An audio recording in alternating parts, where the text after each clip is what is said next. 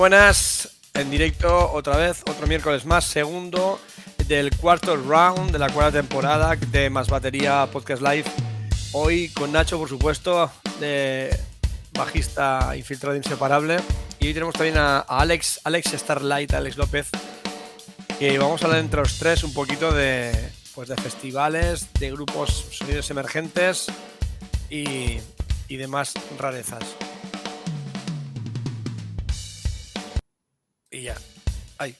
Mira, ay, ay, ahora. Muy buenas, Nacho. Muy buenas, Alex, bienvenido. ¿Qué hay? Joder. ¿Qué, ¿Cómo estáis? ¿Qué tal, ¿Qué tal la semana? Qué guapo es ese, ese, El ritmo. Esa intro, tío. Qué llena, qué groovy, tío. Qué, qué sabrosa, sí, señor. Sí, esa es de, de, de nuestro ex compañero Carlos Espósito, que fue el primer compañero que tuve y, se la curró. Es una, batería que es una bestia de batería. Eh, también compañero mío en el, en el, podcast de Más Batería, digo en el podcast, en el Telegram de Más Batería. Y, y es una bestia, una bestia tocando. Toca con, con toca con, con, Leo Jiménez, toca con Extravaganza, con un montón de bandas. Ah, vale, vale, Es el, el, batería actual de Ramoncina actualmente, por ejemplo. ¿En serio, tío? ¿Pero Ramoncina aún gira a día de hoy? Gira, gira y están tocando un montón, la verdad. La verdad que nos informa bastante en, por Telegram y la verdad que no para el, Ramón. El, Ramón. Bueno, tenemos aquí ya. Perdona. A Marc, Tortosa, ojo, ya empieza. Hola, Marc. ¿Qué pasa, tío? Buenas noches. Sí, además lo conocemos los tres porque Alex hizo una, una, una cover con él. Sí, una, una, Tenemos muy buena relación vía redes, pero la verdad que vamos charlando siempre y es que yo le admiro un montón. O sea que, vamos, para mí tiene cielo ganado ese chaval. Es, es una máquina, tío, es una máquina. Es una máquina. Bueno, em, a ver, la semana pasada nos habíamos quedado ¿Estoy un poco alto o estoy bien de volumen? Yo, te, tengo guay. Sí, a ver, a ver, ahí mejor. Bueno, eh, nos habíamos quedado la semana pasada hablando con, José Rosendo sobre festivales y, bueno, sobre festivales no, más que nada como vivir de la música, qué hacer para vivir de la música y qué no hacer, ¿no? Y él, hizo mucho hincapié, porque hace mucho hincapié en esto, en el tema un poco, quizá un poquito derrotista del tema de, derrotista no, a veces ah, tenía bastante razón, pero hay otras cosas que igual no tanta o podemos estar en desacuerdo con él. Y por eso se me ha ocurrido, pues eso, pues contactar contigo Nacho y con, y con Alex. Y bueno, iba a estar Dani Catena, no ha podido venir porque tenía faena. Él ha estado como en todos los festivales de España, la verdad, y tiene un montón de experiencia. Pero bueno, creo que la visión que tiene Alex o, o Nacho también es un pelín diferente o Em, con matices de lo que hablábamos la semana pasada con, con José Rosendo. ¿Quiere darle, Nacho? Hombre, yo por, yo por mi parte soy músico siempre debutante. Yo no paro de. Yo he sido batería, yo he sido bajista y he estado para aquí, para allá. Ningún grupo, ningún grupo ha llegado a nada, pero bueno, yo me lo he pasado bien. Entonces, yo como músico debutante que he sido, pues a la hora de meterte en algún bolo o meterte en alguna historia, parece ser que, la, que si no das con una persona bastante sargentillo, pues con humildad y con profesionalidad y con buenas maneras, quizás se acuerdan de ti luego un poquito más que de alguien que es un alguien que toca mejor, pero es más que tiene un trato más seco o algo un trato más malo. No estoy diciendo que nos dejemos tomar el pelo con esto, simplemente que seas tan profesional como se le exigiría a una, a una banda grande, dentro de tus limitaciones, claro, porque Tú no tienes pipas, tú no tienes backliners, tú no tienes nada de eso. A no ser que el festival te ponga. Pero yo creo que empezar a arrancar siendo un grupillo menos conocido, con un poco más de, humildad a la hora de enfrentar a eso, ¿vale? ya digo, no es que decir, ah, condiciones cualquiera, tocar en el Sáhara el 30 de agosto a las 12 y media del mediodía. Hombre, eso ya muy tonto tienes que ser para no darte cuenta que ahí algo, algo falla. Entonces, pues eso yo lo comentaba, lo comentaba con Borja. Entonces, tu experiencia, ¿cómo ha sido en ese, en ese ámbito, en eso de. Mm. Vale. A ver, em, o sea, estoy súper de acuerdo en eso que has dicho, es fundamental. Eh, el tema de eso, de los modales y de ser respetuoso a la hora de arrancar. a ver, siempre, En toda, en toda carrera, si, si puedes ser eh, honorable hasta el final, pues siempre será mejor, pero sobre todo en los arranques y tal, porque todo es muy complejo y entonces si, en fin, si vas por otro camino, pues aún peor. Em, por mi parte, a ver, tío, o sea, yo qué sé, vamos por partes porque comentaba mm, Borja al principio lo, de, lo del tema que, tocasteis eh, la semana pasada.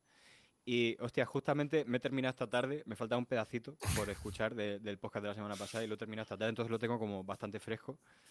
Y, y bueno, realmente yo, al menos personalmente, es que no, es que esté para nada en desacuerdo, porque de hecho coincidimos en cantidad de puntos que, son al final los fundamentales, o sea, lo que son los cimientos de, todo el planteamiento, estamos totalmente de acuerdo.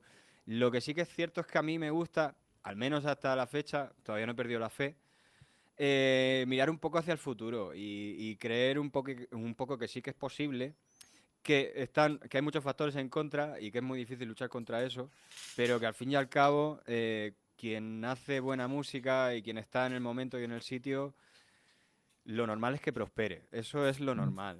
Es, cierto que, es muy difícil, pero es que también ha cambiado la manera de, hacer eso, eh, pero radicalmente. O sea, con respecto a, te digo, la década pasada, que estamos en 2023, ¿sabes? Eh, todo eso ha ido cambiando muchísimo, eh, también ha cambiado la industria discográfica y toda esta historia de, emerger de la nada, a día de hoy mm, va por otros canales que no tienen nada que ver absolutamente con los tradicionales, que, a ver, yo tengo 36 palos, ¿vale? Eh, al final... Eh, no soy un chaval, estoy como en, en, tierra de nadie, ¿sabes? Chaval, un, un pipiolo, un pipiolo. Pero tú me ves así, ¿no? Vale. Eh, Gracias. Eh, no, Hombre, yo, yo, yo, tengo 50, yo tengo 51 palos, pues como te lo, lo sé, lo sé, tío, pero muy bien llevado. puedes, ir con la cabeza alta. Eh, no, te decía que, que, yo he pillado parte de la transición de no haber internet así a verla. Eh, yo he pillado la década de los 90, que fue gloriosa para en el florecer de la música y en, y en todos los sentidos. Y he visto lo de antes un poco y vivo lo de ahora, por otra parte. ¿vale? Vivo la realidad de ahora y mi manera de, de expresarme, de tocar y de todo el rollo, tiene mucho más que ver con los métodos de hoy que, por aquel entonces. Entonces, ya está, básicamente yo creo que sí que, es bastante posible, pero que hay, que hay que tener mucha constancia, hay que ser muy trabajador, como, mira, te, pongo un ejemplo que además no se está viendo ahora mismo. Mark es un chaval que, que además de tener un talentazo increíble, pues es un currante que no para de generar contenido, que no para de, hacer cover de, un montón de bandas eh, con un nivelazo técnico increíble y, y como de joven es, ¿sabes? Entonces, creo que sí que es posible, creo que es perfectamente posible. Eh, se puede vivir de la música, eh, sin duda. En ese aspecto, en el asunto de los festivales, si quieres, vamos ahí ahora. Sí, no te preocupes, ahí, ah, vamos a ir, viendo cosas. Tú, tú tocaste tu, la última banda que yo te conocí, corrígeme si me equivoco, fue tocando el bajo con, con Arais, ¿verdad? Eh, sí, es correcto, efectivamente. Cuéntanos un poquito, por situar un poco a la gente también, quién eres y lo que has hecho. Luego hablamos del tema de sonido y todo el rollo. Pero, ¿qué, tal haráis? ¿Cuál fue el planteamiento? ¿Es un tema de grupo, un tema de un grupo de temas propios que lleva ya tiempo en marcha, si no me equivoco? Así es, así es. Bueno, a ver, si quieres te, cuento un poco porque si te quieres, eh, se, resume rápida mi, experiencia y mi carrera. o sea que, a ver, yo vengo hoy aquí en calidad de, experto en nada, ¿vale? O sea, yo no soy músico profesional, eh, yo no, no he tenido una carrera de 20 años en escenarios, he tocado en mil proyectos distintos, eh, he tocado. No, lo mío ha sido muy, muy diferente, en verdad. O sea, yo soy. lo que sí soy es técnico de sonido profesional, de eso sí que. Y, y, doy fe, y doy fe. sí, y de eso sí que me estoy nutriendo ya desde hace bastante tiempo. Pero como músico, lo cierto es que nunca he llegado a, a, monetizar mi actividad. O sea, siempre ha sido una cosa como pasional, ¿sabes? Eh, Nunca, nunca, o, puedo contarlas con los dedos de una mano, eh, he, cobrado por, por, hacer un show, ¿vale? Eh, no obstante, llevo 20 años tocando la guitarra, con, con o sea, con, soy muy necio y muy pesado, entonces eh, no, no, lo, no lo he soltado en ningún momento. He tenido muchos proyectos de bandas, amateurs, menos amateurs. he luego, eh, cuando desapareció la posibilidad de tocar con personas, eh, encontré la posibilidad de grabar mis propios temas en casa, sirviéndome de pocos recursos y, y bueno, y, explorar más ese, ese mundillo de la producción. Y luego hace aproximadamente unos seis años apareció Arais en mi camino, como, como bien decías tú, Borja. Que sí que es una banda, que tiene un recorrido, que tiene... Eh, hostia, ahora, ahora me, voy a dudar, pero creo que son tres o cuatro discos de estudio, ¿vale? De los cuales yo he participado activamente en el último, que, es lo que tú comentabas, Borja. Esa fue mi última banda. Ahí yo estaba tocando el bajo. Y en el caso de Arais, pues, hostia, viene muy bien hilado porque lo cierto es que Arais, eh, eh, a pesar de tener mucha carrera y mucha música escrita y muchísimo nivel y una actitud increíble, ¿sabes? Para, para resolver problemas y para avanzar, eh, tampoco viven ni muchísimo menos de la banda.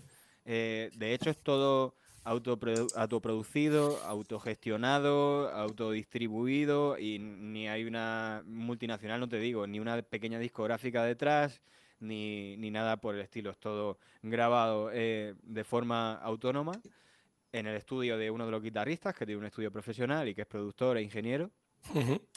Y, y, toda la promo, toda la gestión. Bueno, ahora última hora sí que estábamos currando con una pequeña agencia de, de management, pero realmente era una cosa como muy... A ver, tienen bandas que son bastante grandes, pero bueno, eran nuestros primeros pasos con eso. Y ellos, hasta donde yo sé, siguen. Eh, pero por lo demás, siempre todo autoproducido y con ninguna, o sea, cero retribución económica de, ninguna de las cosas. Eh, los eh, ingresos que pudiese generar la banda se destinaban de nuevo a, financiar pues merchandising, no sé, un fondo para cualquier contingencia, ¿no? Pero dinero para el bolsillo, ninguno, ninguno, absolutamente ni un céntimo. Por, eso, por eso es uno de los motivos por los que estás aquí, no, no, por, no por no ganar dinero, sino porque, porque para mí Arais es una, es una banda tipo de lo que estamos hablando del típico, de la típica, típica no por lo que toquen, sino por el, por el tema de funcionamiento, ¿no? Sí, te entiendo. Yo, también conocí bastante en profundidad de la banda, por ejemplo, Dragonfly, cuando estaba mi amigo Juanse tocando allí con ellos. Y Dragonfly tiene un montón de discos, tiene un montón de seguidores, un montón. En Sudamérica parte en la pana es una banda de power metal, y no se reparten un duro, quiero decirte, todo es para autofinanciarse y volver a, sacar. Entonces, eh, hablamos de una banda de Dragonfly que tiene un montón de años, mogollón, tiene cinco o seis discos también ya en el mercado. Y, y, yo, y claro, y, digo, ¿cuándo llega el momento o cuando llega el momento de, de repartirse estas bandas de dinero, ¿es un hobby caro o es un, o, es un hobby y no hay, y no hay proyección real? Igual tengo que darle la razón mucho a José Rosendo de esto, ¿no? Pero, eh, joder, hombre, está bien que salgan bandas porque es como la sangre se renueva y la gente sigue tocando y seguimos, y seguimos creando, que somos creadores, ¿no? Y somos artistas, o, eso nos gustaría. Eh, ¿Hay alguna alguna idea o algún viso de que se le pueda romper este círculo vicioso? Wow, es que eso no sé. Eh, eh, hostia, es que si esa respuesta la tuviéramos, pues mucha gente estaría funcionando de otra manera, tío. Aquí estamos para descubrir la verdad. No, no, lo digo porque. Bueno, estoy fatal de la voz. No, lo digo porque, porque es. Claro, tú has estado, yo he visto vídeos de Arais, he visto el montaje, las luces controladas por los LEDs, toda la historia, toda la parafernalia, y eso no lleva mucho, y hay bandas que llevan mucho más. O hay un curro ahí importantísimo, un montón de, trabajo, y, a veces es una lástima que no se pueda monetizar de alguna forma. Por ejemplo, el tema de los festivales que hablábamos, eh, yo sí que tengo que reconocer que, que el formato actual de, de festivales está caduco porque eh, en mi opinión, eh, por lo que hablamos con José, que cobran cuatro y el resto de bandas no cobra. O, porque si yo saco números, si tienen que salir de las entradas, no salen los números por ningún lado. Son festivales, a, mi, a mi entender, muy baratos. demasiado baratos. No puedes ver por, no sé, 150 pavos 30 bandas, tío. Me parece un poco una aberración. Pero, bueno, pero, es- pero, eh, pues son más caros, ¿eh? Bueno, Has dicho 50 pavos. no, eh, 150 pavos. Ah, 150 pavos, sí. vale. 200 Eso es más- eso- pavos. Eso, es más sensato. Vale, me vale. parece barato. Yo me fui a ver a Molde y me costó casi eso. Hostia, pero. Ya, ya, ya, pero hostia, es que ahí acabamos de como de poner, de citar dos ejemplos como que no podrían estar más alejados. Porque Bueno. Motley Crue es una multinacional como Metallica y como, no sé, y, o Muse o cualquier banda así un poco más fresca. Te Pero el cobra ciento y pico pavos por un bolo. Pero no te olvides que el festival en sí ahora es. eh, Digo, digo el evento en sí, el, el- el festival, no, no cada grupo, no cada grupo. Yo, mira, em, tengo un por ahí, espérate, eh, un amigo mío em, del grupo Telegram de Más Batería. Eh, me, me es- me explicó todo, me hizo, es de Galicia y me escribió todo un, todo un texto explicándome un poco cómo era antes. Entonces, es verdad, yo lo recuerdo eso de hacer festivales y todos los grupos cobraban. Vale. y ahora no, ahora no pasa eso. Yo sé que no pasa porque hasta te cuesta pasta. Pasta en el sentido de que, quiero decirte, no es que te cueste, igual vas, no cobras, pero solamente el desplazamiento, el llegar allí y toda la historia es un, es un poco. Claro, claro, claro. Sí, ¿Vale la pena la, la- Es para los dos, ¿eh, Nacho? Para ti también. ¿Vale la pena esa, esa eh, la visibilidad que vais a tener en el festival a cambio de, de todo ese curro? Digo, ¿Tú qué opinas, Nacho?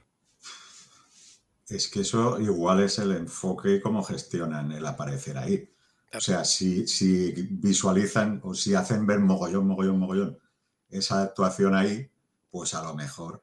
Pero tampoco significa nada más. Y luego, ¿cómo tendría que enfocar o cómo habría, qué haríamos, qué deberíamos hacer nosotros los músicos debutantes o menos conocidos? Deberíamos tener exigencias, deberíamos aceptar con humildad, decir, estos están los famosos y tú no cobras. Yo creo que un poco la, la pregunta sería esa. ¿Qué, ¿Qué actitud tendría que tener la gente? ¿Seguir conformándose o, vale. o pedir? En ti tengo el ejemplo perfecto, Nacho. Tú tocas en, en dos bandas que yo sepa, o toca. Sí, en dos por lo menos. toco, sí, sí. Tocas en Turbodildos y. Y los calcetines. Que y los brutal, calcetines ¿eh? tienen ¿Cómo- más tirón porque eh? es folk y son versiones. Sí, sí, y- ¿Cómo se llama el- la primera? Turbodildos. Turbo. Si eso acaba de salir del disco. ahora vamos Muy guapo el disco, muy guapo. hostia, pues. Eh, hostia, pues. Yo te doy paso, te paso enlace tío, a. Spotify, lo que quieras. Sí, por favor. sí, Sí, sí, sí. Sí, sí, lo vamos a poner en, el- en el- los comentarios de los vídeos, el- del vídeo del directo, el, los, el Turbodildos, el, de Spotify o de YouTube, lo que tú quieras, lo que quieras, Nacho. Tú, Nacho, por ejemplo, eh, ¿tú irías a un festival? Un festival, por ejemplo, Leyendas o, o un festival donde encajara vuestro, vuestro sonido. A ver, mm, ah, no lo sé, no lo sé porque ya las circunstancias de vida de, la- de los músicos, de los cinco que somos, no son. O sea, no compensa irte a Ferlamá, o sea, irte lejos, lejos, lejos. Ellos, yo no tengo familia, o sea, yo no tengo problema, porque yo estoy aquí en mi casa de categoría. Pero claro, yo tengo que, que contar con que la- el resto de gente que, que toca Claro. conmigo, pues tiene circunstancias de fin de semana, tiene circunstancias de trabajos que le exigen todo el día y a lo mejor, pues esa fecha o, o lo que sea, no. Claro, pero bueno, si pudierais ir en un, en un supuesto. Hay Sí, bueno, si, la- si el calendario le da a todos para irse sin, sin mucha puñetería, seguramente sí irían. Bueno, yo te digo, tienes que irte, vas a tocar en el Resurrection, que no es una banda para el Resurrection porque no es, te va a costar 2.000 pavos. Te vas a pagar el viaje y vas a pagar 2.000 euros por, por estar en el Resurrection. Pues eso ya, eso ya es bastante, Vale. bastante diferente. Tienes, Lo que yo- tú tienes 40 y pico ahora, espérate. Ahora te lo, 45. te lo pregunto a tu, a tu, al Nacho que tenía 20 años. No, o sea, yo a los 20 años. No, pero tú tienes una banda, los 20 tú tienes una banda, yo tenía una banda encrucijada a los 20 años. Yo habría pagado, si tuviera tenido seis, un millón de pelas de la época, lo habría pagado en aquella época. Es que quiero que nos pongamos en situación de, de la gente que a veces va a los festivales, los grupos que van, visto desde los 50 años, pues es una cosa, quizá. No, pero los hay que verlo 20. de- desde su óptica. hay que verlo Claro, desde su claro, óptica, evidentemente, porque es otra. ¿No, Alex? Pienso yo también, porque eso también otra diferencia importante. Sin duda, tío. Y mira, aquí hago referencia al de la semana pasada porque ahí eh, José daba la clave. Y es que él había tenido como. Él había, había vivido una experiencia de que tenía una banda que tenía proyección eh, y, y llegó un punto en el que publicó algo que no se vendía y, y entonces como que le llegó ese momento de, de replantear- replantearse las cosas, ¿no? Igual que también comentaba después que le habían hecho una oferta ya mucho más mayor y la había rechazado porque como sus circunstancias en ese momento ya no eran las de no era el momento de salir a jugártela a la carretera, que era creo que literalmente lo que decía, salir a jugártela. Sí. Eh, y eso, yo creo que ahí está, o sea, creo que más claro que, que eso no, no se puede expresar, porque aún así, espérate un momento, o sea, cuidado, seamos sensatos. Eh, tú has, has dicho de, de poner mil, dos mil pavos además de los gastos del viaje Bueno. para tocar en el, en el Resu. ¿Qui- Yo ¿Quién dice no lo haría, no lo haría jamás, porque Mira, es- mira. Hay, hay que, o sea, hay que pensar también un poco si se aguanta. O sea, si, si te hace ilusión que flipas, Vale, paga el viaje, eh, págate el hotel y págate el combustible y todo el rollo y págate lo que, no sé, algo ahí. Pero ahora que tú pongas pasta, no, yo te digo, Hombre, yo- yo no tengo- creo que no- eso ya no tiene mucho sentido. No, no tengo datos aún, pero yo sé que creo que tiene que haber, seguro que en un festival, seguro que habrá un grupo que habrá pagado pasta. A ver, Por ejemplo, el, el- hablando de- del, del bolo que fui a ver de, de Crue y de Flepar, había un tronero que, que no me acuerdo cómo se llamaba la banda. Eh, no estaba mal, pero no tenía nada que ver con las dos bandas. Nada que ver. O sea, no sé. Entonces eh, se comentó el tema de que, claro, un bolo de ese tipo hay, hay derechos de autor, está las que hay por en medio. Entonces, hostia. Claro, entonces si te ven 30.000 personas y escuchan tus temas y haces una hoja de SGAE, no sé cómo te puede repercutir a ti económicamente. Que igual tocaron sin cobrar, pero igual sí que cobraron en el tema de derechos, que no lo sé. Pues habría que verlo y sería muy interesante saberlo además. Eso me lo, me lo comentó mi bajista, bueno, Andy, el bajista de, de Sí, y lo hablando con él, digo, hostia, pues, pues, pues igual tiene, tiene, que no sé, no tengo, no, tengo- no tengo ni idea, la verdad. A ver, yo creo que también es importante a la hora de hablar eh, de este tipo de asuntos tener los datos claros. O sea, y me, y, y- y me, y me explico. Quiero decir, o culpa. sea, Quiero decir, o sea, claro, yo, yo sé que el asunto de los festivales es bastante complejo, ¿vale? O sea, antes decías que, que el dinero que va de las entradas a los cachés, que sí, al final es como toda una amalgama de sus contratas, las barras las tiene, yo curro en festivales y más o Hmm. menos sé cómo funciona la movida. Em, entonces, eso por un lado. Eh, así se llegas a hacer que se sostenga el festival. Luego hay muchas otras cosas. Hay merchandising. Hoy en día en los festivales hay un montón de historias, no son solo copas y. Cla- y Claro, es, conciertos. es- escucha una cosa, ¿podías hacer una, una visión, aunque fuera cortita? Porque yo sí que no he estado en muchos festivales, la verdad, actuales. Entonces, tú, si, si le has tocado un poquito más, ¿cómo funciona un festival exact- más, o- más o menos? Para la buena verdad, no creas que estoy yo tan festivalero, ¿sabes? Pero no sé, no recuerdo el último al que fui, festival, festival. Debió ser alguno de aquellos Sony Sphere que hicieron en Getafe, que eso ya va, va- ya, ya ha llovido un poquillo. Ujú. Y, y no, y no he podido acudir a Resurrection, que era el que tú mencionabas, que me gusta mucho por el, eh, por el, por la escena y tal, ¿no? Y aparte porque eso no abunda en España. Eh, pero sí sé una cosa, sé una cosa, eh, porque mm, con Arais eh, sí que se nos ha, se ha comentado. Hoy, se te ha quedado... ¿Me escuchas? Sí, sí, te escucho, te escucho. Espérate, que voy a darle al botoncito de la cámara. Ah, vale. Aprovechamos para pasar unos, unos anuncios. Bueno, a ver, Alex. Está ahí. Qué chulo el set de Alex. Bueno, eh, Alex es técnico, ingeniero de sonido y además tiene ahí ese su, su pequeño estudio, que luego hablaremos de, de la faena que hace Alex. Y bueno, aprovechaba hacerte un poquito de promo ya que... Ay, muchas gracias, muchas gracias. Mira, me he puesto aquí el, el, para que. Sí, ya he visto, eso es, eso es publicidad subliminal, así como... Es un emplazamiento publicitario. Claro. Entonces, bueno, te estaba diciendo eh, Resu, ¿no? Vale, sí. Sí. Eh, con, con Arais eh, se ha valorado en algún momento el- la cuestión de, de acudir, ¿vale? No, no es tan sencillo, pero sí que se accede también mediante concurso. Esto lo sabéis, ¿no? O sea, tú puedes... tú- se hacen unos concursos previos. Ah, no estoy seguro de si es a través de música o son, o son sesiones en directo, pero bueno, se hace una especie de competición para poder acceder a, a- al cartel si es que no, si es que la productora no, te encuentra atractivo por alguna razón y, y, te llama. Em, hasta donde yo sé, puedes no cobrar perfectamente. Puedes venir en plan de no, no hay caché para ti. Pero que yo sepa poner pasta, creo que no. Creo que no.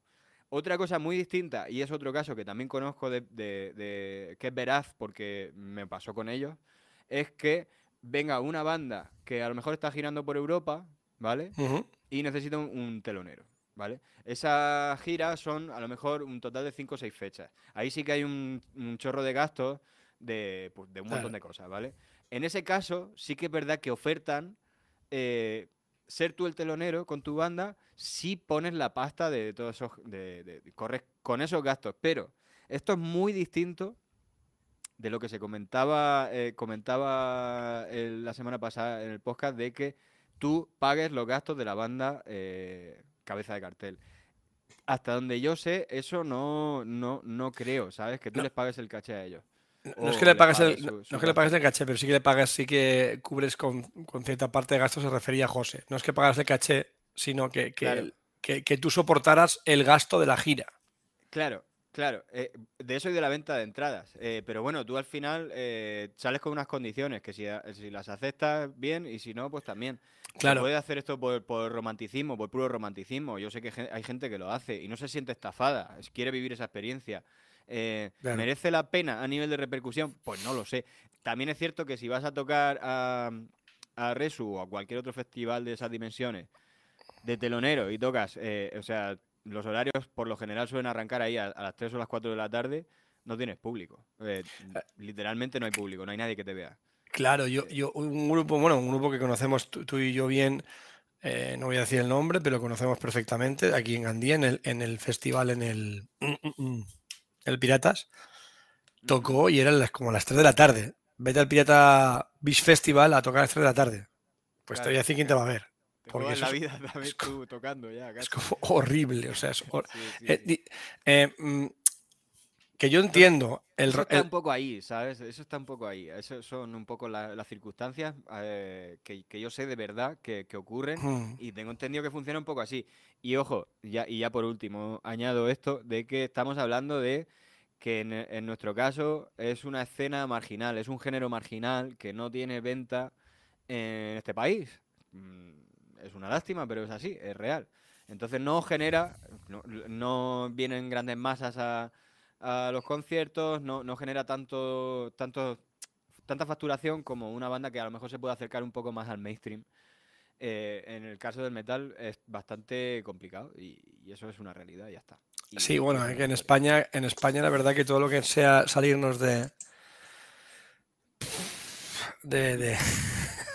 qué sé, tío, es que de, la, movida. madrileña, versiones y poco más. Y la verdad que se vende, todo se vende, se vende, se vende poco. Pero bueno, el, tema es, pues hay una estafa en los festivales, no hay una estafa en los festivales. Se puede, bueno, hay, no hay. Si lo puedes considerar tú, te puedes sentir engañado, no puedes sentir engañado. El, y el, tema, por lo visto, el tema de, vivir de la música con tus propios temas, ya lo casi lo descartamos. Bueno. Eso es como el que quiere vivir del fútbol o, mm, del automovilismo, no sé. Descartado de antemano. O, hay, otros, o hay otros, otros caminos, Alex. Todos son opiniones, aquí es todo súper claro, subjetivo. Totalmente esto es especulativo yo y yo que coste que yo doy mi visión, que puede estar seca y lo estará eh, conforme a lo que yo he vivido y a, mi, y a mi entorno y eso nos pasa a todos y hay que tenerlo en cuenta siempre a la hora de abrir el pico. Yo, por ejemplo, mira, a ver, yo por ejemplo, vivir de la música, yo vivo de la música, pero yo tengo claro lo que estoy haciendo por vivir de la música. Yo toco, sabéis lo que hago, que toco en un montón de grupos de versiones, toco en un par de, de grupos de más propios. La diferencia es abismal en los movimientos, en lo cómo nos tenemos que mover doy clases de batería, edito libros. Esto no, esto aquí para, pasar el ratito con los colegas. Eh, entonces mi visión igual no es, no es la misma visión que puedas tener Nacho o que pueda tener Alex. Nacho también, Nacho es profe de inglés. Eh, sí, sí, muy buen, además muy buen profe. Qué guay. Yo un alumno fatal, yo- nos conocimos. Sí. Nacho y ¿Quedas yo en secundaria o, o dónde das? No, en la escuela No, oficial, eh, ¿no? Sí. Ah, escuela de. Adultos, adultos. Ah, sí. qué maravilla, por favor. No, No, ya no te digo, no te creas que profesor también tiene, tiene su rodaje. Hombre, hay gente que se queda en el profesor amateur y hay gente que le pega el apretón, pero también te digo que el maravilloso mundo del funcionariado no es tan bonito tampoco como lo pintan. No te creas que es todo, ah, ya he pasado el examen, ya estoy ahí. Luego siguen habiendo movidas alrededor de- del sueño español. O sea que, vamos, un trabajo. Y luego te- siendo, y luego todo te. En- a, a ver, tú al final, mira, yo en, en mi caso, yo toco un montón, ya lo sabéis, y vivo de esto, pero es un curro. Quiero decirte, hay días que digo, tengo que irme a tomar por saco ahora a tocar, tío. Y quiero decirte, igual no es la misma sensación. Yo cuando era joven estaba con mi banda de, de temas, con Encrucijado, mis bandas de temas propios, estaba súper guay, tío. O sea, era. Una, de, hecho, de hecho, con Capitán Sin Barco tengo ganas de, de hacer algún bolete y de rodar el disco y sé lo que va a pasar. O sea, lo tengo súper asumido, pero yo lo tengo claro lo, lo que hay. Lo hago por amor al arte porque me gusta y punto, y poco más. Mira, cuenta, a cuenta de, lo que, de lo que dices, de lo que dices ahora. Eh, músico como profesión no se concibe. Entonces, hay un, hay un concepto, o sea, está el músico que ya, pero es que la gente se cree que el músico que ya ha nacido así. O sea, se cree que Steve Vai nació tocando la guitarra, lo Sí. mejor. O, nadie, y luego las biografías, que son bastante partidistas, casi nadie te habla de cuánto ensayaba eh, Aerosmith, de cuánto ensayaba tal, de cuánto ensayaba cual. En las biografías te venden la parte romántica. Cuántas, cuántas mañanas se levantaban ya a pedal, cuánto no sé qué, lo glamurosos que eran, lo que ligaba Rod Stewart, que se, lo- se ligaba todo lo que tenía piernas. Y claro, Rod Stewart ensayaría. Rod Stewart no, no, un día no se levantó y hizo, ay, dijo, hostia, qué voz tengo. Sí, O, o sí. no, no estaba haciendo caligrafía y dijo, mira, la letra de Do You Think I'm Sexy. No. Entonces, la parte albañil, la parte de trabajo, la parte de no, no glamurosa y no bonita, la gente parece que la pierde de vista. Por eso le hablaba yo a, a José Rosendo de la cigarra y la hormiga. sí. Los músicos, la gente se cree que vosotros vais o que nosotros vamos, tocamos, es una locura, las chicas se te tiran encima, no sé qué, y lo más seguro es que acabe la música, te meten el sonido de ambiente de discoteca y tú desatornillas tu movida, bajas tus cajas acústicas y hasta luego, Mari Carmen. Eso que acabas de decir ahora, eh, qué rabia me da y es un acceso, o sea, para que veáis, Final Eh, con disco móvil, ¿eh? Ahí. hostia, y es cuando acabas y está chumba ch- y estás desmontando la Claro, batería. tú tienes que hablar dice- con el, con el otro, ayúdame con el ampli, Dice- recoge todos los cables, ¿este enchufe de quién es? Oh, Dice, me cago en su- sus muelas, tío, con el puñetero reggaetón ahí machacándote. No, eso es horrible. El, em, mira, Román Manchado. Hola, Román, ¿qué tal? ¿Cómo estás? Con 20 y también las horas de soledad estudiando. Es que hay un montón de, de curro ahí oculto. Em, eh, ¿A qué venía esto? Ya ¿Se puede o no se puede vivir de. Muy buenas. Sí, no, eso ya lo habíamos dicho. Vale, em, José Rosendo decía que, que todos se basaban en la parte romántica del, del tema para justificar el no cobrar y todo el rollo. Pero es que nosotros, los mismos músicos, si tú ves el Instagram, ves el, el Facebook, casi nadie dice, joder, me rompí el dedo gordo cuando tropecé con el puto bombo ahí, o, o llevo 20.000 horas, o ese vídeo tan guay que ha sacado quien sea, este pario, quien sea, un batería que, pues igual ese tío está ahí y ha dicho, yo para sacar ese vídeo me he roto los cuernos 20 horas Ha hecho Y- 300 tomas. y me quería, exactamente, quería morirme para sacar el puto vídeo que salga como, como, o sea, esas cosas que, que nunca se dicen y que, y que también es parte de, yo por un lado es el tema de vivir de la música y de temas propios. Por un lado, no me gustaría que se perdiera el- el- el- la parte romántica y bonita que tiene, porque para eso somos artistas, porque si fuera solamente picar piedra, pues igual no estábamos tocando. Pero también hay que ver la parte, eh, la parte rentable del tema también, ¿no? Porque uno quiere vivir de la música. Yo, por ejemplo, en otro, en otro, en otra, a la otra punta del, del negocio de la música, las bandas de música, yo eh, tengo una banda nueva con Lauren Sarcher, el guitarrista está tan bueno, el teclista es un trompetista de jazz muy bueno, y pero también toca con un par de orquestas de, pueblo, de, bandas. Y aún a su edad, tío, se está viendo unos, unos pasacalles, tío, por 50 pavos, tío. Que digo, joder, no solo los temas propios no pueden vivir de la música, es que esta gente se pega unas palizas con instrumentos carísimos y cobran una porquería. Ya, ya. O sea, es que ahí en ese caso, tío, eh, sí que es verdad que tratándose de Lorenz, tío, sí que es verdad que lo es muy barato. Y, toda esa peñita que, lo ha petado ahí en los 80 y que han sido... Claro, tío. ahora, ahora a estas alturas. Lo que pasa es que cierto que si lo hace, a lo mejor es porque ama tocar y porque no le importa y no y su necesidad tampoco le, le eh, exige cobrar 500. En, bueno, en, mi caso, bueno, pero yo te hablaba de, no con Lauren Sartre, sino, sino tocando en banda. Hombre, yo creo que David lo hace porque le encanta la música. Claro. David dirigía un instituto importante en, Londres cuando se vino para acá y, de, música me refiero. Qué guay, tío. Sí, sí, sí. ¿Qué historias tiene la gente, de verdad? y el tío ya tiene cierta edad, entonces dijo, me voy para España, tío, porque primero, estaba agobiadísimo. Porque claro, el nivel de Inglaterra, claro, es que en Inglaterra sí que es un trabajo ser músico. Cosa como nos, comentaba el otro día Juan Car, mm. que es una diferencia abismal de, porque yo creo que si aquí, eh, enlazando con lo que decía José Rosendo, si, realmente el Instituto del Artista fuera de otra forma, nos uniéramos como deberíamos unirnos, que había otro, el otro día había un post en Facebook muy bueno por, por ese tema de, Salvador Niebla, que hablaba de esto, y daba una especie de soluciones, ¿no? Que mucha gente les parecían descabelladas, pero a mí no me parecían. Por ejemplo, asociarnos de verdad, eh, penar y multar a los músicos que no cumplan con los, con los precios mínimos, eh, un carnet de de, profesional, es que todo eso, eso es protección para el, para el, para el músico.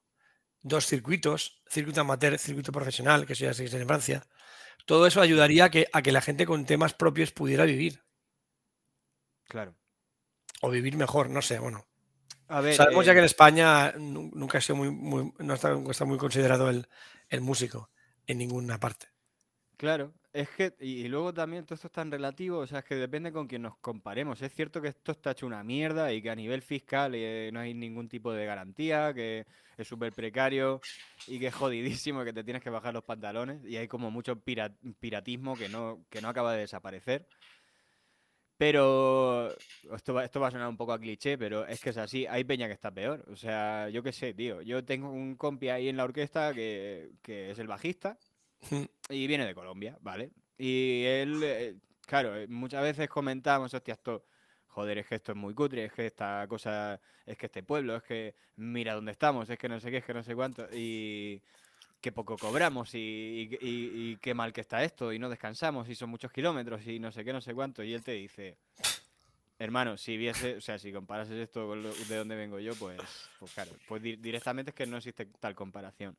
Claro. Y ahí como que te, te pone los pies en el suelo y, te, y dices tú, vale, ok. Es pero eso no es excusa para, para ocultar las, ¿sabes? Claro, esto tiene sus luces y sus sombras y hay muchas sombras. Entonces, eh, estamos totalmente de acuerdo que la precariedad tiene que desaparecer y que, y que el hecho de que en Latinoamérica sea todavía más precario no nos tiene que convencer a nosotros de que, claro, estamos en la puta gloria.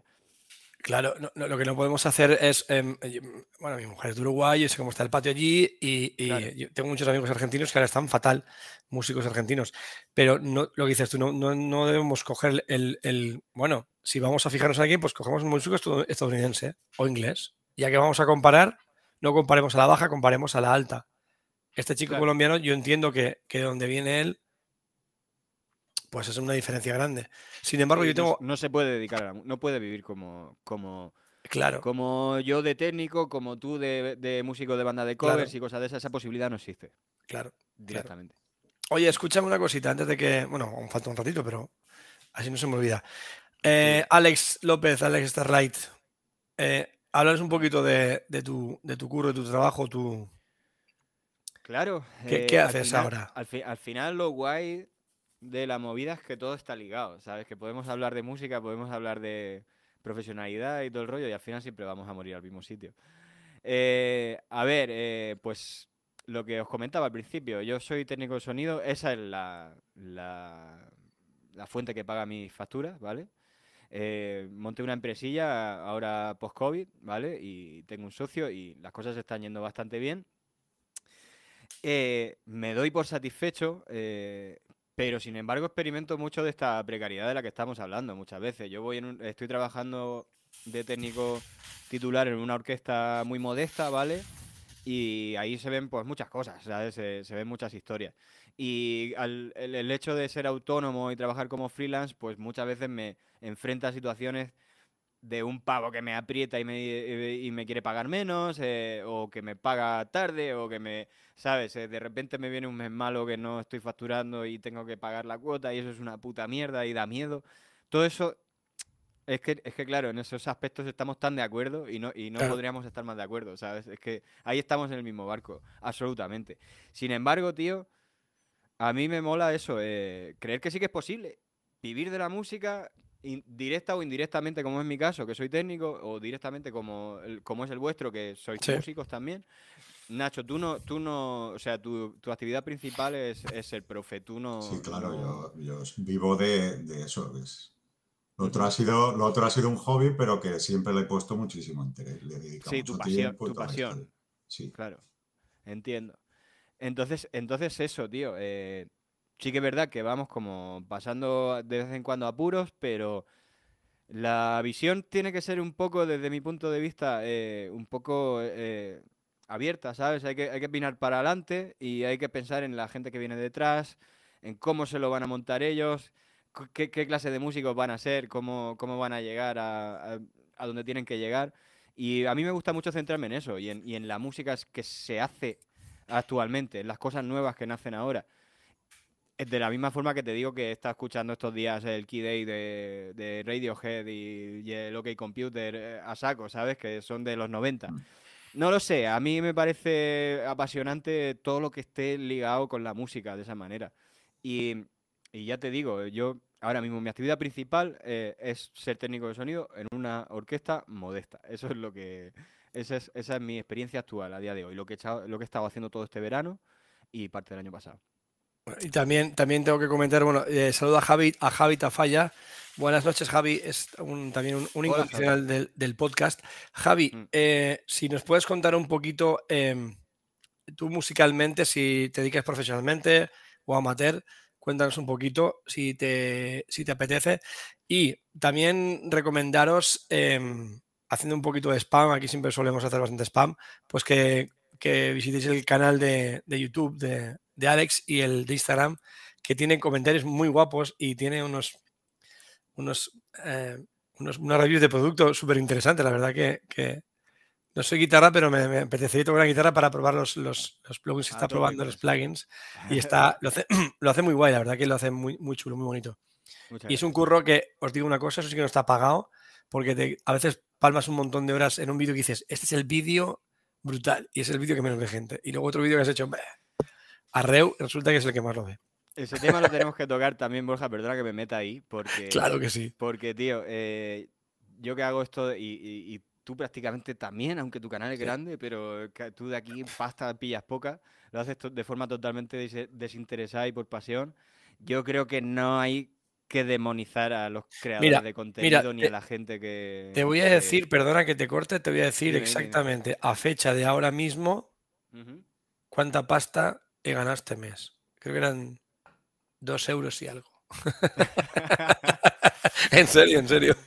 Bueno, de las reproducciones, pero de forma indirecta a lo mejor puedes, no sé. Sí, no, no, a ver, es, esto es indirectamente. Endorsers, eh, hay otras sí, eso sí, cosas. Eso, es verdad. eso, eso, eso es, claro. Y luego aparte también la satisfacción de estar aquí con, con, con toda la gente y con. Y, y, que yo soy muy cotilla, me, me encanta enterarme de, de, de, todas las cosas, ¿sabes? Y, y eso también cuenta.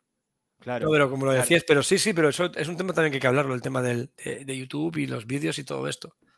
Que es un curro. Por ejemplo, Mark, Mark eh, hablábamos de Mark hace un rato, se pega unas curradas brutales. Se pega, de hecho. Es un ejemplo perfecto. Me, me, parece el ejemplo ideal, sí, de hecho. Mm. Lo que pasa que le hace mucha ilusión y te digo, yo tuviera ahora 14, no, menos aún 11 o 12 años que tiene él, y tuviera, tocara como toca él, que es increíble, la verdad que a mí me quedo alucinado, pues igual estaría haciendo lo mismo que hace él. Porque, porque me mola vivir de la... Es su, contexto, tío, claro. Si tú hubieses nacido en el mismo momento, probablemente estarías haciéndolo. Eh, claro, tío, claro. Y está brutal, a mí me encanta. A mí me encanta ver que la gente que tiene tiempo para... Porque a mí me gusta transmitir, me gusta hacer vídeos y me gusta la gente que tiene tiempo para hacerlos. A mí no me da, no me da la vida. Yo vivo de la música ahora sí, pero también a qué precio. Todo hay que decirlo. Eh, dejamos el amor aparte, ¿no? Yo el mes de agosto fueron 22 bolos. Mes de septiembre cerraré con 15 bolos. En octubre no sé qué pasa, pero llevamos ya como, como 14 o 15 también firmados. Hostia. Eh, que no sé qué pasa. Bueno, sí que pasa, que estoy ocho, como 7 8 bandas, entonces hay, trabajo. tío. Eso es muy bueno, pero, eso es buena noticia. Sí, pero también eh, es como el que el obrero que se va a hacer horas o el autónomo que tiene que ponerse autónomo hacer un montón de horas y es, es, es, es eso. Claro. Tío, yo quería sacar el tema de, la creación de contenido.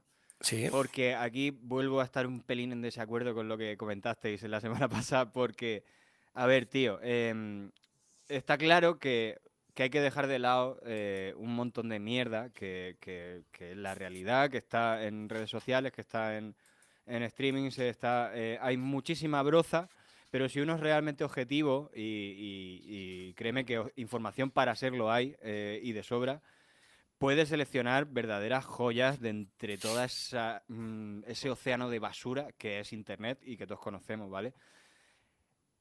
Pero eh, yo sigo a mucha gente, a muchos creadores de contenido que son artistazos, tío, y que son muy trabajadores y que formen parte de la cultura del like y, de, y en parte de esa mega exposición y de todo esto que comentábamos de la dopamina y de, ¿vale? Y de la validación constante por los demás y tal. Mm. Esto, esto está en segundo plano, tío, porque en realidad hay mucha gente, y, me viene de puta madre para hablar formas de, para sacar a la luz formas de, ganarte la vida como músico, que parte de las redes sociales, tío. Y, y, tú tienes, o sea, tú has invitado a gente al podcast, como, como es, por ejemplo, Ratache, como es Mark, eh, que son peña que, a través de sus perfiles de, redes sociales y muchísimo curro mm. y, o sea, y ensayo lo que no está escrito, pero a través de su cara visible y su perfil de redes sociales, eh, ella ha conseguido estar con, una banda que ya tiene bastante repercusión y, no me cabe ninguna duda de que Mark le, lo va a conseguir eh, y, más pronto que tarde, ¿sabes? y esto ha sido pura, puramente a base de exposición en redes sociales y de, y de creación de contenido que es al fin y al cabo el medio que tiene la generación de hoy para acercarse al gran público. Claro, es que... No podemos, no podemos matar eso así. No, no, es que, mira, hay, hay, que, hay que ser, saber dónde se está y, la época que se, vive en, cada momento. y YouTube está ahí y está para quedarse. Las redes sociales están ahí y están para quedarse. Y, el youtuber, ah, es que es que se endorse porque es. Perdona, tiene un curro que te cagas también. ¿eh? Y es endorse porque se lo ha ganado, porque hay gente que lo ve un montón de peña. Es que ha pagado, bueno, pues se ha pagado, pero eh, sabemos que una cosa, si es mala, por mucho que tú pagues. ¿Os acordáis cuando, las, cuando los 40 principales, cuando habían discográficas? Es que ese, ese está ahí porque ha pagado un montón de pasta a su padre, no sé quién. Esto se hace aún a día de hoy, perdona. Claro que, se hace, claro que se hace. Sí, sí, me, consta. y encima en, 40, por ejemplo, hay tarifas para estar ahí, por decirte algo, y cualquier emisora de radio. Me refiero, si detrás no hay una buena base, si no hay calidad, te vas a la mierda. Aunque pagues. Por supuesto, por supuesto. Tú puedes inflar las cuentas de Instagram, lo que tú quieras, pero si, si, si la gente te ve ahí. Yo, yo cojo un ejemplo, ¿no? Un ejemplo que voy a, voy a hablar del estepario. El estepario es una persona que hemos hablado mucho de él en el, en el, en el, en el Telegram de forma bastante crítica, eh, pero coño, a mucha gente le gusta. Y no es porque te lo metan, es que le gusta, porque lo que hace él no será musical o que tú quieras, pero es, es jodido de hacer. ¿Qué quieres que te diga? Yo soy batería. Ah, no, eso es la gimnasia. Bueno, ponte a hacer la gimnasia. ponte a hacer la gimnasia y tócalo así. Aunque haga 200 tomas. Bueno, cada uno, eso pero bueno, eh, entonces, es que tiene estadísticas infladas, es que las marcas le apoyan un montón, vale, de acuerdo, pero por algo le apoyan. No sé, Yo creo que, tiene que haber una base de calidad ahí. Si no. Y, la, hay, y si, y si, crees que no la hay, eh, o sea, si alguien cree que no la hay, pues amigos míos, eso hay que mirárselo, porque no es cierto. Bueno, eh, a ver, también, también es verdad que, hemos visto por internet pelotazos de gente que, es una, que, hace una, que no hace nada, que es una payasada, y ha durado dos días. Pues hay que ver si esta persona, este pario, Mark, Ratache, bueno, Ratache en, su, en, en, especial está como con tres bandas, es productora, toca piano, toca guitarra, aparte de batería, batería es lo último que tocó casi prácticamente, y es una máquina esta chavala, es, eh, es increíble. Y Mark es un chaval que con la edad que tiene, su padre es, es profe de batería, yo conocí a su padre mucho antes que a Mark, y, y yo cuando vi al hijo me quedé, dice, me vas un vídeo y dice, a ver qué te parece lo que hace mi hijo, digo, joder, tío y está guay, ¿no? Con, que tiene 12 años ahora, Mark. No, Mark, ¿cuántos años tienes? Ahora no lo diré por aquí. sí, me parece. es que no. 12 será, sí que sí. Claro, tío. O sea, eh, sin ninguna duda. que, hay, que hay mierda en internet, bazofia, sí. Que hay cosas muy buenas, sí. Lo que más, lo que más estamos de acuerdo, lo que más, pero. Pero mira, por ejemplo, hay, bueno, no sé decirte, hay, hay, un montón de. Ahora no me sale la cabeza, pero, pero un montón de gente muy, muy buena, muy buena, haciendo un contenido increíble. Sí, tío. Sí, sí, sí, sí. sí. 12 años tiene Mark. 12 años, ahí lo pone.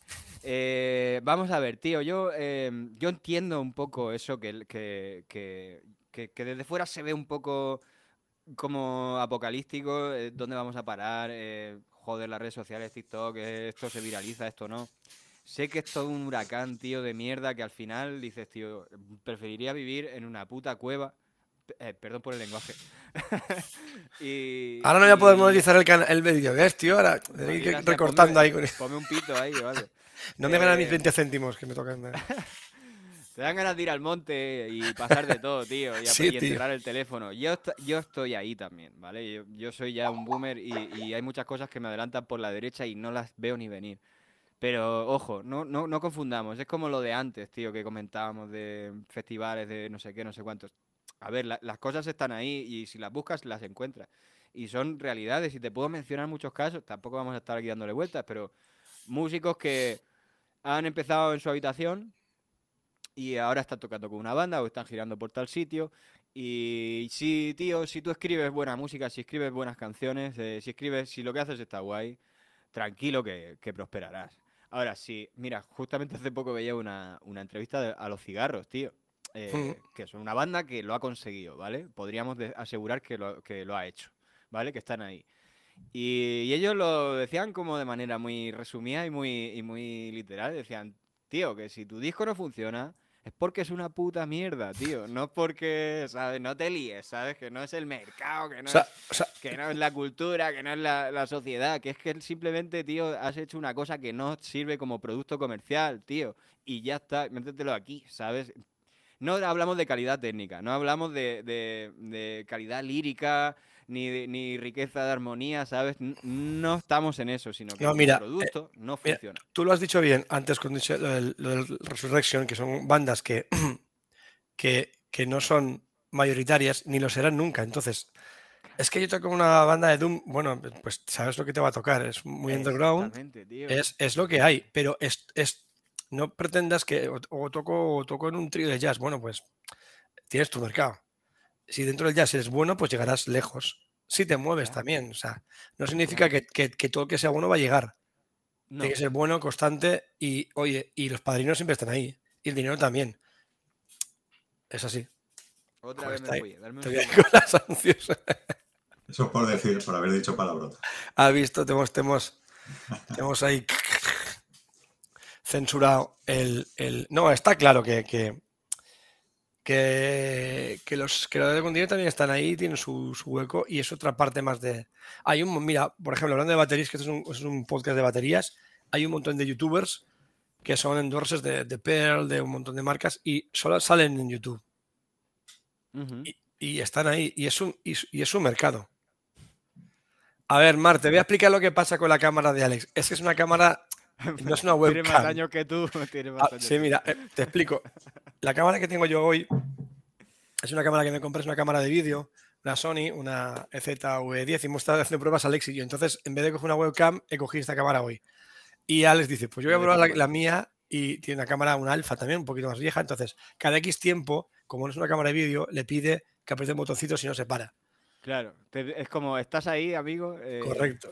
Tócame el botoncito. No me has dejado- es como cuando estás viendo, estás viendo Netflix y te dice, ¿estás, ¿sigues viendo la serie? ¿no? Sí, por si, pero es por si te has dormido ahí. y claro, claro, pues. Es una EOS, por cierto, una Canon EOS 650D más vieja que la Polka. Eh, pero, Pero- mira, oye, no se me ve tan mal. ¿no?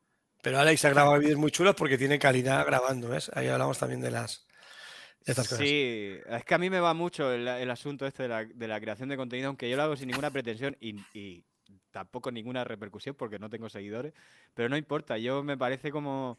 Yo disfruto mucho el proceso, me gusta mucho el asunto del audiovisual, no solo la música producida y todo el rollo.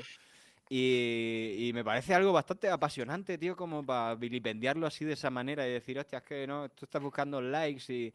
Pero si no me ve nadie, me da igual, tío. Si es que no Claro, importa. Y si, claro. si, com- si cuento, si algo hago cosas divulgativas y le sirven de algo, o sea, y tengo la suerte de que alguien se cruza con mi vídeo y le sirve de algo, pues, Mm.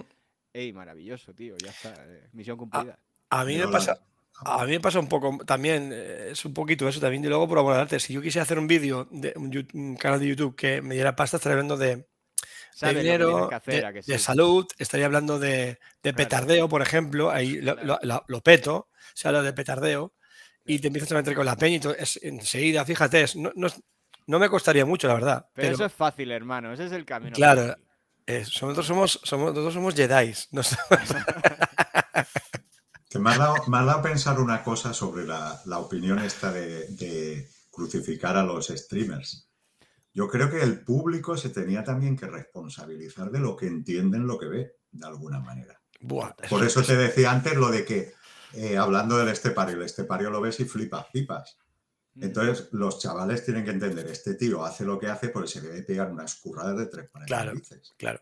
Y, y luego, Entonces, la persona solo ve, dice, ¡buah! claro, y, hoy en es- día, y hoy en día está la filosofía esa de que el karma te debe un montón de cosas porque tú eres maravilloso, maravillosa y te dedicas a comer papas sentada en el sofá. es que ¿vale? es- Y entonces tú, la cabeza te explota porque tú ves a un tío petándolo fuertísimo. Tú eres un don nadie porque, no, porque te da la gana realmente. Entonces ahí cortocircuitas por algún lado. no, pero Yo es que creo que ese es un problema que hay a la hora de entender y que el streamer también trabaja como un, vamos, como un chino. mu- mucho, no, mucho, o sea, un, mucho más. O sea, un, un- un youtuber eh, o, o gente que trabaja en redes sociales se pega unas curradas increíbles. Pero, pero ahí también, ahí la culpa es de, de- de la sociedad, el no haber filtros y el no saber eh, diferenciar las cosas. Claro, Porque- eso me refiero tío, yo. Totalmente de acuerdo, Nacho, en eso que has dicho, tío. O sea, nosotros como público tenemos una responsabilidad enorme también de discernir la basura de lo que no lo es y de lo que es real y de lo que no. Y eso es cosa nuestra y no se puede criminalizar a, a la gente que está eh, creando cosas, ¿sabes? Cuando tú tienes que tener un filtro, tío. Tienes que tener Mm, criterio, tienes que estar formado y- e informado y, e instruido en ciertas cosas, tío. No consumir cualquier... Mal Cualquier cosita, que, Claro, yo, yo esto, yo esto cualquier lo- lo he- caquita, cualquier caquita que... lo he- yo esto lo he ido descubriendo como profesor, porque hay gente que te quiere meter eh, resúmenes de cosas, tal y cual, y tú llega un momento que dices, a ver, amigo, tú has ido al rincón Bueno, del vago espérate. y me has hecho la redacción con el traductor de Google y tú sí que te lo has currado para que salga una redacción. Pero espérate que ahora te está, conozco bacalao, aunque venga disfrazado. ahora está con la IA que ya, ya te puedes flipar con... con- Ah, Es que es bueno, verdad, tío. Eso, eso tiene que estar teniendo, eh, sobre tú que eres de carrera de letras, tiene que estar teniendo Sí. bastante impacto, ¿no? Eh, no sé cómo estará ese asunto, tío, en la universidad y en, y en los institutos. Pero, hostias, debe estar serio. Eh, Yo estoy investigando un poco y fíjate que ya hay, ya hay páginas web que tú metes el, el- el texto y, y te lo cambia para que sea humano. Y luego hay un filtro, 100% humano, 99%, o sea, Ya cambia las palabras, las típicas frases que hace la inteligencia artificial, les da la Un poco más vuelta. tonto. Sí, no, increíble, increíble. incre- Eso es otra, mira, es que se puede hablar hasta mañana de esto. Hay El- filón ahí, sí. Claro, tío. Y luego, si hablamos de la, de la educación, cuanto menos, es- cuando más baja es la educación, eh, menos calidad hay en redes sociales y en Exacto, todos lados. Es que es exacto. así, es que eso es ley de vida. Efectivamente, tío, está todo como muy interconectado y, y todo va un poco de la mano porque es que, es que estamos aquí, tío. Si no, ¿qué hacen aquí tres señores hablando por una puta pantalla, tío? O sea, No, Que no somos nadie, ¿sabes? está- esto es el futuro. Eso es, chavales. eso es la, la- la- la- si quieres, el pecado y la maravilla de las redes sociales. Sí, Y entonces tío, ahí, pero- ahí lo que decíamos, hay una sobreinformación, sobreexposición y, y por eso tienes que ser cada vez más bueno, no al revés, porque si no, al final se acaba. Claro, tío. Claro. Y no es malo. el- eleva el listón, ¿sabes? O sea, el tema de la saturación, de que esté todo tan petado de gente. Que haya eh, 3.000 niños en Afganistán que toquen mejor que yo la guitarra con 10 años, ¿sabes? Eh, eso no es. Eso no es, eh, o sea, eso es positivo, tío. Eso es conocimiento universal. Eso no está bien, eso no está bien. no, puedo eh, eh, encerrarme ahí en mi casa y decir, "Ah, no, no, no, Internet es el demonio. No, tío. eh, es una bendición si Es sabes una, ven- usar. es una ventana y como la ventana se entran cosas buenas y cosas malas. Y tienes que ver lo que ves, lo que ven tus hijos, lo que dejan de ver. Es que ahí hay mucha, mucho que, que hablar. Claro, hay mucha tela para cortar. Señores, nos estamos yendo un poco del tema. Eh. Vamos a ir, a ir cerrando, pero está, creo que está bastante interesante. Creo que hemos dado, creo que a mí hemos dado un, un punto de vista un poco diferente de lo que se habló la semana pasada. Ujú. eh, otras, otros prismas de la misma, del, del mismo, del mismo cubo. Y, y pues nada, pues un, un- un placer enorme, Nacho, como siempre, tenerte aquí. No, El placer es mío, ya lo sabes siempre. Y Yo Alex, vengo aquí tío, a aprender, a aprender de todas las personas con las que hablo, que es lo más valioso que hay en el mundo. A ver si me puedes hacer llegar lo de tus, lo de tus bandas. Sí, tío. hombre. ¿Tenéis música editada? ¿Tenéis. eh. Tenemos el, o el disco entero en Spotify y, y Borja tiene también sus cosas todas. sí, sí. Vale, tío, pues a ver si me lo puedes todos, enviar todo, por bro. aquí o, o- o si no, Borja, que me, que me pasa alguna. Sí, te lo paso. Y lo, ahora- hoy, sí, a ver si me acuerdo y lo, y lo, y lo pongo en el. En el Uy, ya sí, el si no Marc. Nos ponemos aquí a pegarle vueltas. A ver, tío, y- es que podemos. Gracias por seguirnos tanto, tío. Te queremos Sí, sí. mil. Es un fiera, este chaval. Sí, la tío, verdad. yo- yo no- no Bueno, vamos a hacer una igual. votación. Eh, Marc, ¿traemos otra vez a Alex por aquí o qué? ¿Quieres que lo traigamos otra vez? Yo creo que sí, va, Ey. haremos más cositas con Alex, tío. Ahora que me he montado esta historia, que, que me he Claro, tío. y todo para hacerlo, ahora ya lo puedo Va- amortizar. vamos a hacer, sí, sí. No, en serio, cuando quieras. al tío, menos yo 20 pavos han tío. caído. Eh, coñas aparte, Borja, tío, gracias por, por, eh, por invitarme, porque, tío, yo soy súper fan del formato podcast, o sea, yo me alimento casi eh, totalmente de, de podcast, tío, y, y de hecho aparecer en uno, o sea, de repente es como, qué de puta madre, tío, qué guay, muchas gracias, tío. Que va, tío, cuando, quieras, Alex. Tú ya sabes que tú y yo tenemos muchas historias juntos haciendo y más películas que vamos a hacer, que ya se enterará la gente. Ah, Eh. Y, y un, un placer trabajar contigo, trabajar no, y charlar contigo siempre. Con la, delante de la cámara sin la cámara, y Nacho ya lo sabe también. Pues igualmente, señores, igualmente. Bueno, pues ha sido un placer. Nos vemos Pues semana sí. que viene, que creo que va a venir, si no me equivoco, Pepo Busquets, o es la otra, no me acuerdo. Bueno, luego os lo comento. Muy bien. Venga, pues nada, gracias, gente, por estar ahí, por seguirnos y, y nos vemos la semana que viene. Chao. Hasta Chao. luego.